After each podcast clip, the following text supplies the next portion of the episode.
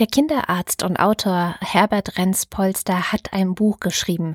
Es heißt Erziehung prägt Gesinnung und es geht in diesem Buch darum, wie die Erziehung und wie früheste Kindheitserfahrungen dazu beitragen, dass immer mehr Menschen oder dass Menschen überhaupt rechtspopulistische Ansichten favorisieren oder hegen.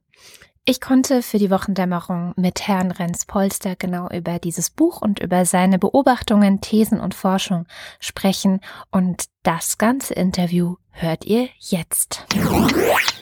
Herr Renz Polster, ich habe Ihr Buch sehr, sehr gerne gelesen und zwar auch wegen einer persönlichen Geschichte. Ich komme auch aus Süddeutschland und ich hatte das erste Mal vor circa 20 Jahren in meiner eigenen Jugend mit Nazis zu tun. Also die waren, ich komme vom Dorf und da gab es tatsächlich gar nicht so wenige in Westdeutschland, also in Baden-Württemberg, baden-württembergisches Kleindorf.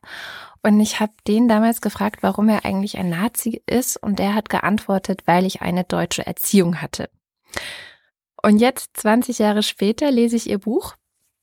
Und ich habe so das Gefühl, das ist eigentlich eine ziemliche Bestätigung dieser eher lapidaren Antwort, weil Sie sagen ja auch, die Erziehung ist eigentlich entscheidend und prägend und auch die Antwort auf die Frage, warum sind so viele Menschen rechts oder autoritär eingestellt. Jetzt möchte ich diese Frage dann noch weitertreiben, nämlich was ist denn das für eine Erziehung, die dieser Junge damals als in Anführungszeichen deutsche Erziehung bezeichnet hat und was unterscheidet diese Erziehung denn von anderen Erziehungsstilen? Ja, ich denke, äh, dazu müssen wir vielleicht mal uns anschauen, was eigentlich Erziehung ist und welche Fragen dabei beantwortet werden. Und vom Kind aus ist es eigentlich so, dass äh, Kinder wollen wissen, bin ich sicher? Also das heißt, bin ich hier geschützt, komme ich nicht in Not? Gehöre ich dazu? Das verhandeln wir natürlich auch in der Familie. Oder bin ich ausgeschlossen? Und bin ich anerkannt? Also habe ich eine Stimme? Bin ich okay sozusagen? Also sozusagen diese drei Grundfragen. Und immer dann, wenn die Antworten darauf nicht stimmig sind, also wenn Kinder sich in Not fühlen oder nicht zugehörig fühlen, nicht beheimatet sozusagen in der Kindheit oder in, äh, in der Familie, ähm, dann entsteht eine Art von innerem, ja, Vakuum, würde ich mal sagen. Und damit auch ein Haftgrund für dann nachher äußere Sicherheiten, die dieses Vakuum dann versprechen zu füllen. Also das heißt, es gibt nicht eine, wenn man sagt autoritäre Erziehung, dann denkt man ja zunächst mal so an, an Gewalt und mm. das weiße Band und äh, diese rigide äh, Unterdrückung. Das ist vielleicht nur die Spitze des Eisbergs, weil darunter sind wirklich die Fragen des Kindes nach Anerkennung und nach Sicherheit und letzten Endes nach Heimat. Und wenn ich die rechtspopulistische Agenda anschaue, dann geht es genau darum. Groß sein, stark sein, Kontrolle haben, eine Stimme haben. Ja, das sind Menschen, die äh, vielleicht wirklich in der Kindheit nie ihre eigene Stimme äh, entwickelt haben. Sie sagen, es ist jetzt nicht unbedingt automatisch mit Schlägen oder krasser Unterdrückung einhergehen. Was, was, was ist es denn dann? Zum Beispiel mit Beziehungsabbrüchen oder mit unsicheren Beziehungen. Also ein Hinweis ist zum Beispiel, wenn man die USA ist ja sozusagen wie ein Labor oder so ein Musterbeispiel für rechtspopulistische Tendenzen, weil sie dort am, äh, mit am stärksten ausgeprägt sind, zumindest im Westen. Und dort gibt es Datenmaterial, das zeigt, dass äh, wenn man die Staaten anschaut, die zum Beispiel auf die Frage, ob es okay ist, Kinder zu schlagen, äh, wie viel Prozent äh, der Bevölkerung dort zustimmt. Wenn man dort eine Rangfolge macht, also von Bundesstaaten, die sagen, es ist eigentlich völlig okay, Kinder zu, zu schlagen, dann ist so, dass die 22 ersten Staaten, Bundesstaaten, dass die allesamt lückenlos an Trump gegangen sind. Hm. Also das heißt, dort ist die Haltung zur strengen, rigiden, äh, in, die, in, in diesem Fall gewaltförmigen äh, Erziehung am größten und korreliert gut mit der politischen Landkarte. Also Erziehungslandkarte deckt sich hier mit der politischen Landkarte. Wenn man das Gleiche macht mit einem anderen Indikator, nämlich äh, sogenannte Adverse Childhood Experiences, äh, da wird drunter äh, zusammengefasst eigentlich schwierige Sozialisationen oder Bindungsbrüche in der Sozialisation, also verunsicherte Kindheiten dadurch, dass die Eltern äh, zum Beispiel äh, drogenabhängig waren, Alkoholprobleme, Beziehungsprobleme, seelische Krankheiten, Scheidungen, also das, da fließen dann äh, sozusagen die ähm, ja, widrigen, widrigen Kindheitseinflüsse ein. Und es wird dann gewichtet, da gibt es eine Punkteskala dazu. Wenn man diese Adverse Childhood Experiences äh, äh, auflistet, ist es eben genauso. Auch dort deckt sich die Landkarte. Dort, wo viele Adverse Childhood Experiences, also äh, widerwärtige Kindheitserfahrungen da sind oder entwicklungshemmende Kindheitserfahrungen, auch dort ist das Reservoir des Rechtspopulismus am größten. Jetzt haben Sie schon gesagt, es geht auch ganz viel um Sicherheit. Also ist das Kind okay, so wie es ist? Ist das Kind, hat das Kind seinen sicheren Platz in der Familie? Wie wie erreicht man denn so eine Sicherheit, so eine, es wird ja auch viel von Bindung gesprochen in Ihrem Buch. Also wie entsteht denn eine sichere Bindung? Weil jetzt haben wir ja schon ganz viel gehört, okay, wie geht's nicht? Aber wie geht es denn? Also vom Kind aus primär Sicherheit bedeutet, hier komme ich nicht in Not. Also eigentlich so bin ich geschützt, so dieses Grund, die Grundfrage des Kindes, passt da jemand gut auf mich auf? Ja, das ist eine typische Kinderfrage, weil meine Kinder sind auf Gedeih und Verderb äh, abhängig. Sie können für sich nicht sorgen. Sie brauchen äh, Erwachsene als verlässlichen, erreichbaren Schutz, der ihre Bedürfnisse anerkennt und berücksichtigt. Emotionale Not für das Kind entsteht dann, wenn wir ja, das, das Kind überfordern in dem, was es selber leisten kann an zum Beispiel Stressregulation. Das beginnt schon ganz früh im Säuglingsalter. Ich meine, die Stressregulation des Kindes ist darauf eingestellt, dass es immer die Brücke braucht von Erwachsenen, die die Bedürfnisse erkennen. Ja, früher hat man gesagt, ein Kind kann man doch auch mal einfach oder ein Baby äh, zumal kann man doch einfach mal schreien lassen, mal die Nacht einfach schreien lassen, weil gibt es dann ganz viele Begründungen dafür, weil es gut ist für lernen, die Lunge, was mal früher was gesundheitliche okay. Argumente, dann war es, weil nachts eine Stillpause sein muss, damit sich die Körpersäfte nicht äh, falsch rum begegnen, was weiß ich. Oder aber aus erzieherischen Gründen, damit das Kind eben lernt, äh, das sind andere Mächtigere, die über dich äh, verfügen. Das war auch ganz klar so formuliert. Das Kind soll lernen, sich unterzuordnen und ja, dem Kind nachzugeben, es galt eigentlich als erzieherische Bankrotterklärung, ja.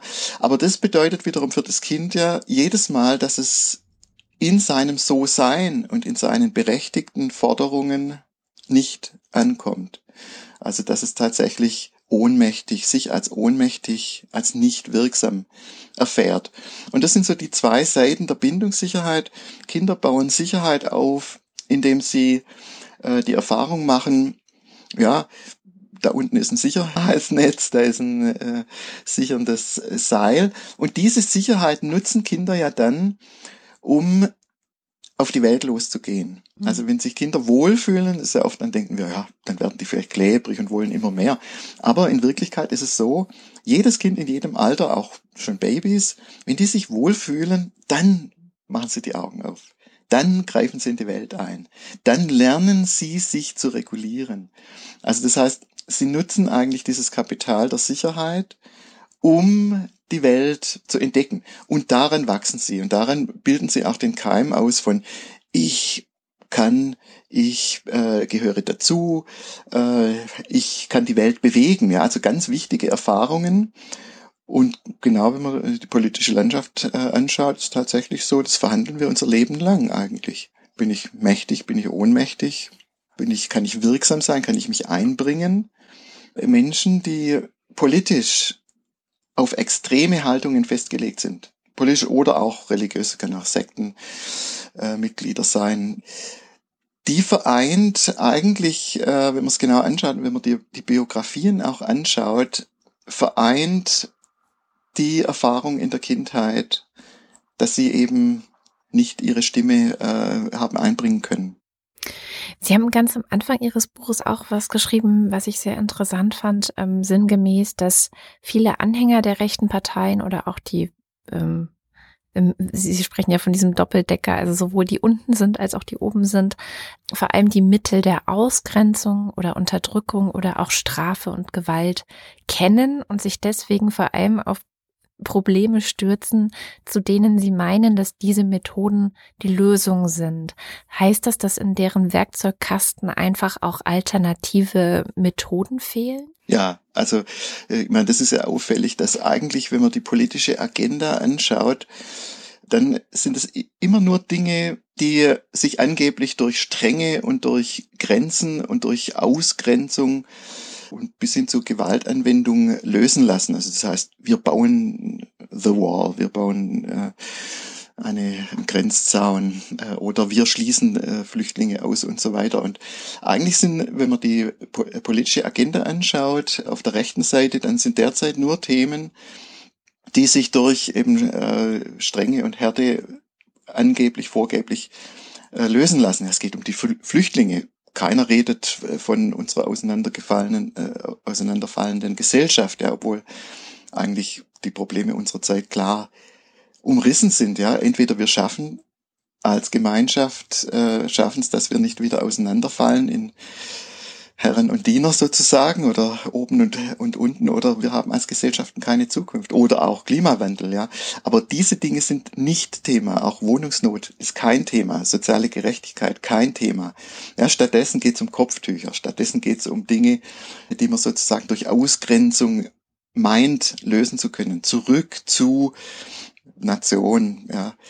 Also Zugehörigkeit wird nicht verhandelt über Gemeinschaft, wir bauen Gemeinschaft, sondern über Ausgrenzung. Und das ist interessant, ja, dass, dass eigentlich die Agenda besteht immer aus Abwehr, immer aus wir, die Guten, wir die Überlegenen, wir die Richtigen und dort draußen ihr die Eindringlinge, die in einer feindlichen Welt unsere Gegner sind. Äh, ein ganz tiefer Boden, diese feindliche Welt, kommt immer wieder. Zugrunde liegt sozusagen immer die Vision, die Welt ist schlecht, die Welt ist unsicher, in der Welt spiele ich keine Rolle, und diese feindliche Welt muss ich beherrschen. Und da sind wir wieder beim Säugling und beim, beim Kind und bei der Familie. Ja, weil, ja, ob die Welt feindlich als feindlich wahrgenommen wird oder als gebend, das ist was, was mit unseren Kindheitserfahrungen ganz eng verknüpft ist. Jetzt stellt man sich, wenn man das Buch so liest, auch eine Weile lang die Frage, Sie gehen dann da auch drauf ein, wenn die Erziehung so ausschlaggebend ist, wie Sie sagen, warum erleben wir dann dennoch gefühlt jetzt erst so einen Rechtsruck? Haben dann diese ganzen auf diese autoritär geprägte Art und Weise ähm, erzogenen Menschen quasi wie so Schläfer äh, geruht? Oder warum bricht es jetzt aus? Also spielen dann doch äußere Faktoren vielleicht eine Rolle? Ja, also die Wahrnehmung, dass wir heute ein Rechtspopulismusproblem haben oder ein Rechtsautoritarismusproblem haben, im Gegensatz zu früher, diese Vorstellung ist nicht richtig.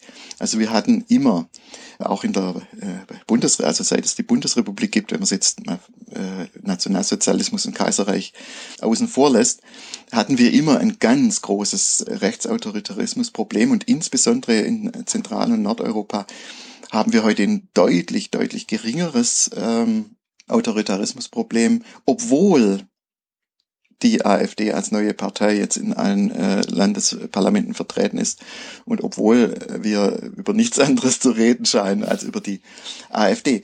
Es heißt nur, dass eigentlich ein Kristallisationspunkt jetzt äh, gegeben war, an dem sich eine neue Partei mit einem neuen Gesicht etabliert hat. Aber das sollte uns nicht vergessen lassen. Wirklich ist für mich ganz wichtig, weil wir sonst Scheinriesen aufbauen. Wir hatten in der Bundesrepublik immer ein ganz tolles, richtig äh, dickes Problem mit Rechtsautoritarismus. Will nur daran erinnern, äh, NPD ja, war auch in sieben Landesparlamenten vertreten. NPD, ja, also mit wirklich dezidiert äh, dann auch ja, faschistischer Programmatik. Behandlung der Gastarbeiter, 60er Jahre, ich habe es noch selber erlebt als Kind. Hey, das wäre heute nicht mehr möglich. Ja, wir haben die behandelt wie in der Apartheid, ja, wirklich wie Parias. Mhm. Das war Ausdruck einer tief in der Bevölkerung verankerten äh, autoritären Neigung. Nur damals waren die Positionen eben in den ganz normalen bürgerlichen Parteien einfach unhinterfragt mit drin. Ja, das ist einfach, ich meine, wer, wer forderte Kinder statt Inder? Es war nicht die AfD, sondern es war die CDU. Da braucht es auch wirklich keine, äh, keine AfD. Das waren die Positionen, die damals in den bürgerlichen Parteien ganz normal waren. Auch Recht auf Züchtigung damals äh, um die Jahrtausendwende, ja, Deutschland endlich mal so weit, so wollen wir Gewalt in der Erziehung verbieten. Das war eine rot-grüne Agenda gegen die damals etablierte konservativen Parteien.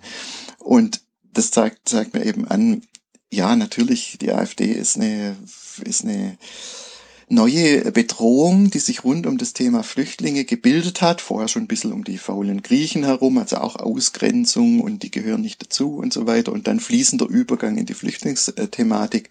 Da war ein Kristallisationspunkt da, aber wirklich die Grundlage, der Haftgrund, die Verletzlichkeit für autoritäres Denken, das ist nicht neu, sondern das sehe ich eher da stehen wir heute besser da, als wir schon in der Geschichte gestanden sind. Sie sind ja tatsächlich eher optimistisch und äh, ich würde mich dem auch fast anschließen, weil wenn ich mich so umschaue, ich bin selber Mutter und ich erlebe um mich herum auch sonst fast nur Eltern, die sehr stark auf gute Bindungen, auf gute Beziehungen und Vertrauen mit, also zwischen Kindern und Erwachsenen fokussiert sind. Ähm, viele sind da einfach auch sehr beeinflusst durch neuere Erkenntnisse. Also die Neurologie ist da ja dran, die Psychologie, Familientherapie. So jemand wie Jesper Juhl zum Beispiel ist ja sehr, sehr verbreitet unter jüngeren Eltern. Aber ich frage mich dann immer, ist das nicht vielleicht nur so meine persönliche Mittelschichtsblase oder kann man tatsächlich ein gesellschaftliches Umdenken beobachten? Kann man nicht nur beobachten empirisch, sondern man kann es auch äh, gut äh, mit Daten abbilden.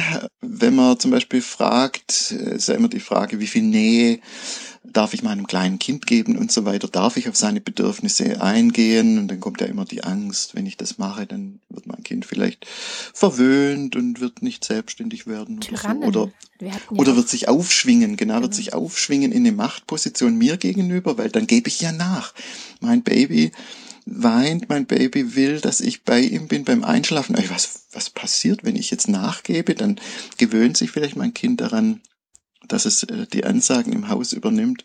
Also diese alten Fragen, Tyrannenthema und Verwöhnthema, äh, die sind heute natürlich immer noch, das weiß jede Mutter meistens besser als die Väter, dass es natürlich schon eine große Rolle spielt. Also die gefürchtete Frage, schläft dein Baby schon durch? Ja, damit wird verhandelt, bist du eine gute Mutter oder nicht? Hast du deinem Kind schon beigebracht, was echte Schlafmanieren sind sozusagen? Aber wenn man systematisch Eltern befragt, dann zeigt sich zum Beispiel vor 15 Jahren haben bei der typischen Nähefrage, also nimmst du dein Baby zu dir mit ins Bett, also Elternbett, mhm. haben geantwortet vor 15 Jahren etwa 12 Prozent. Und ja. heute sind es 37. Von also 12 den 0 bis 6. haben Ja gesagt, oder? Ja, haben Ja gesagt, genau. Mhm. Und jetzt sind es 37 Prozent. Also viel, viel mehr Schlaftrainings, also Kinder schreien lassen, damit sie angeblich selbstständig einschlafen, war vor 15 Jahren 27 Prozent. Heute sind es 9 Prozent. Mit genau der gleichen Methodik erhoben. Also das bedeutet, ja, man kann schon sagen, es ist deutlich eher ein bedürfnisorientierter Erziehungsstil. Ja, deshalb diskutieren wir heute über Sachen wie äh, diesen Film Elternschule. Ja, gab es ja schon um die Jahrtausendwende einen ähnlichen Film über die gleiche Klinik die die Kinder eben meint, therapieren zu können, indem sie sie in ihrer, ihrem Nähebedürfnis ja aus meiner Sicht ignoriert und sie äh, zum Schlafen zwingt eigentlich, indem sie sie einfach in dunkle Räume schiebt und äh, Babys und Kleinkinder dann einfach nächtelang äh, sich selber überlässt. Ja. Diese Methodik fällt heute auf. Da ging dann gleich eine große, große gesellschaftliche Diskussion los das war jetzt zum Beispiel um, äh, 2005, als der letzte Film über diese Klinik im Fernsehen lief. Da war Sturm im Wasserglas, also da war eigentlich äh, kaum was wahrnehmbar. Aber heute müssen die sich wirklich rechtfertigen und heute äh, stehen viele Leute auf, auch Fachgesellschaften und sagen, das geht gar nicht. Mhm. Also das sehe ich schon, ich bin da eigentlich schon optimistisch, dass wir insgesamt eigentlich zu einem, also politisch zu einer, sagen wir mal, befreienderen Weltsicht kommen. Das heißt, einer Weltsicht, die mehr Optionen, die mehr Vielfalt zulässt und in der Behandlung der Kinder mehr bedürfnisorientiert leben können mit den Kindern. Jetzt haben Sie im, im Buch auch nochmal den Unterschied zwischen Ost und West thematisiert. Ähm, der war ja relativ stark. Sie beschreiben da auch die Forschung, die direkt nach der Wende im Grunde gemacht wurde vor Ort, wo dann auch wirklich viele erstaunliche Ergebnisse rauskamen, weil ja letztendlich eigentlich man gedacht hat, naja, das sind ja auch Deutsche, klar, die haben irgendwie in einem anderen Staat gelebt als wir, aber Gott, jetzt kommen wir einfach wieder zusammen und haben eigentlich eine ganz, haben jetzt wieder eine gemeinsame Geschichte. Was war denn aber im Osten dann doch so anders, dass es sich bis heute auswirkt? Ich meine, das erste Überraschende war, als äh, damals die, das Team von Frau äh, Gerda Lederer den Autoritarismus untersucht hat anhand von gut validierten Fragebögen, wo sie zuerst auch in der BRD schon äh, Daten erhoben hatten, dass sie festgestellt hatten, dass schon damals, also schon bei der Wende, also die haben das wirklich Wochen, wenige Wochen nach der Wende die Daten erhoben, da war also noch nicht irgendwelche was weiß ich, äh, Arbeitslosigkeit oder irgendwas, dass schon damals eigentlich in der DDR ein höherer Sockel an autoritärem Denken, auch an Fremdenfeindlichkeit in der DDR zu messen war, als bei den Jugendlichen ähm, in der BRD. Was ist anders in der äh, DDR? Ganz sicher nicht die gewaltförmige Erziehung, weil man, man weiß eigentlich, dass Gewalt war in der DDR offiziell auch geächtet. Es sollten ja sozialistische Persönlichkeiten werden und das war eindeutig ein Plus in der Behandlung der Kinder. Also es war eher nicht äh, die Gewalterfahrung, aber das ganz entscheidende Unterschied war, dass Kinder eben eine von klein auf institutionalisierte Kindheit erlebt hatten, schon als, als Säuglinge in der Regel. Und das wiederum in Einrichtungen, wo wir heute wirklich sagen würden, also wirklich alle Experten, die ich kenne und befragt habe, sagen, geht gar nicht. Also, das heißt, wenig Bindung, wenig Eingehen auf die Individualität und die Bedürfnisäußerungen des Kindes. Ziel war vielmehr, dass die eben in der Gruppe sich einfügen, dass sie sozusagen äh, mit dem Programm laufen. Also in Einrichtungen, die wirklich die banalsten, die oder die, die grundlegendsten Fragen des Kindes, äh, die wir eingangs äh, behandelt haben, bin ich sicher, komme ich in Not, äh, bin ich anerkannt, eigentlich nicht beantworten konnten. Das ist bei dem Personalschlüssel war das einfach nicht möglich. Auch waren die Betreuungszeiten aus heutiger Sicht wirklich riesig, riesig lang. Ja. Also eine, eine riesige Überforderung des kleinen Kindes. Und das wiederum bedeutet für, äh, für das Kind, dass es eigentlich Kindheiten verbracht hat, immer in einem System von Ansage und Gehorsam. Mhm. Ich muss mit dem Programm laufen, nur dann kann ich den Tag überleben, sozusagen. Und das ist für mich Vorbereitung auf, ja, auf eine autoritäre Grundhaltung, also dass man sich dann nur sicher fühlt in Hierarchien, nur sicher fühlt in, ja, Führer oder geführten, geführten Positionen. Ja, tatsächlich bin ich auch, also ich komme, ich bin zwar ein Teil in Süddeutschland zur Schule gegangen, aber ein Teil habe ich auch meiner Kindheit in Ostdeutschland verbracht und war zum Beispiel in einem Kindergarten dort. Und ich erinnere mich, ähm, weil wir ja von ganz grundlegenden Bedürfnissen sprechen. Eines dieser Bedürfnisse ist ja zu essen zu bekommen. Und ähm, es gab immer wieder eine ganz furchtbare Suppe, Wirsingsuppe mit Kümmel, was für ein kleines Kind so ungefähr das Schlimmste ist, was man sich vorstellen kann. Und ich mochte das einfach gar nicht essen. Also es war wirklich mich sehr, sehr davor geekelt. Und dann hieß es, okay, wenn du das nicht essen möchtest, dann gibt es auch keinen Nachtisch, weil du hast ja offensichtlich keinen Hunger. Das heißt, ähm, ich habe zwar Hunger geäußert, aber der wurde mir dann sofort abgesprochen, weil, also sozusagen als Strafe, weil ich ja die Wirsingsuppe mit dem Kümmel nicht gegessen hatte. Insofern kann ich mir sehr, sehr gut vorstellen, wie das tatsächlich dazu beigetragen hat. Jetzt bin ich trotzdem nicht sonderlich autoritär selber. Das heißt, man muss ja irgendwie auch schaffen, oder es haben auch ja ganz viele geschafft, diese Erziehung so ein Stück weit oder dieser Erfahrung auch zu entrinnen oder ein, äh, äh, ja, es umzukehren vielleicht. Richtig, natürlich. Das ist auch ganz, ganz wichtig, das anzuerkennen. Es gibt keinen Automatismus von ich wurde so und so behandelt, daraus wird automatisch die, diese oder jene Persönlichkeit. Das ist, äh, da ist kindliche Entwicklung viel zu äh, komplex, ja. Ähm, zum einen deshalb, weil die Grunderfahrungen des Kindes, also die Grunderfahrungen an Sicherheit und Unterstützung und Anerkennung, manche trifft es als Muster, also pervasiv, wo praktisch jeder Faden im Gewebe der Kindheit diesem Muster folgt. Ja. Wie tiefgründig, wie pervasiv äh, unterdrückende oder äh, nicht bedürfnisgerechte Erfahrungen sind. Das ist das eine. Das zweite ist natürlich, dass alle unsere Erfahrungen, alle unsere Beziehungsmodelle münden ja immer in neue Beziehungen und die haben immer auch dann äh, das Potenzial, alte Erfahrungen zu überschreiben oder zu modifizieren. Wir reifen nach, wir wachsen nach, wir, wir sind wirklich, wir tanzen nicht nur äh, an den Schnüren der Kindheit. Das will ich wirklich nicht, äh, so will ich mein Buch auch nicht verstanden mhm. haben. Ist auch umgekehrt so, wenn ich eine tolle Kindheit hatte, heißt es überhaupt nicht, äh, dass ich nicht ein Arschloch werde. Also es gibt Erfahrungen, die uns aus dem Leben rauskegeln. Es gibt auch später Erfahrungen, die uns schwer ver verunsichern.